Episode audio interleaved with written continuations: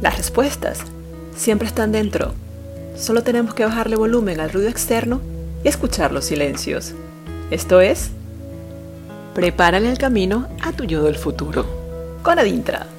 En 1999, en el deslave estado Vargas, Venezuela, tuve la oportunidad de conocer a una chica que vivía en una zona relativamente favorecida económicamente, sobreviviente de la tragedia. Fue sacada del área de peligro en un helicóptero y llegó envuelta en lodo al centro de ayuda. Una vez allí, me contó su historia. Ella estaba viva gracias a su yo del pasado. Yo intrigada le pregunté a qué se refería. Me relató que aunque su familia tenía solvencia económica y vivía muy bien, sus padres siempre le enseñaron a tratar a todos por igual, con el mismo respeto, educación y compasión.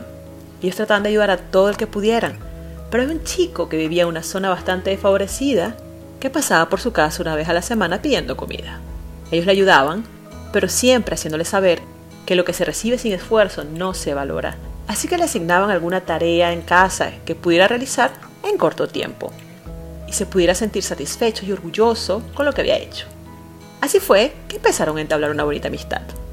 La trágica noche del 15 de diciembre, después de tres días sin parar de llover, Gerardo, el chico en cuestión, llamémoslo así, que ya tenía una amistad bastante consolidada con su familia, vio desde la lejanía cómo la montaña iba cediendo las posibles consecuencias que tendría para aquella familia que siempre le había ayudado.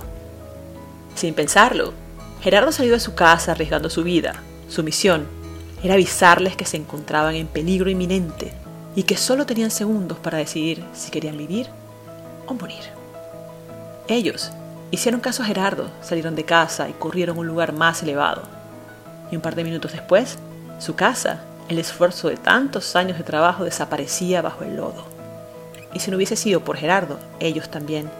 Y esta historia no existiría. La amiga de Gerardo es una prueba fehaciente de alguien que le preparó el camino a su yo del futuro. Pero, ¿cómo le preparo el camino a mi yo del futuro? Acumulando bondad. Todo lo que haces hoy lo estás poniendo en la cuenta de ahorros de bondad de tu yo del futuro todo lo que haces hoy lo recibirás más tarde o más temprano en el futuro. Tú decides que acumular.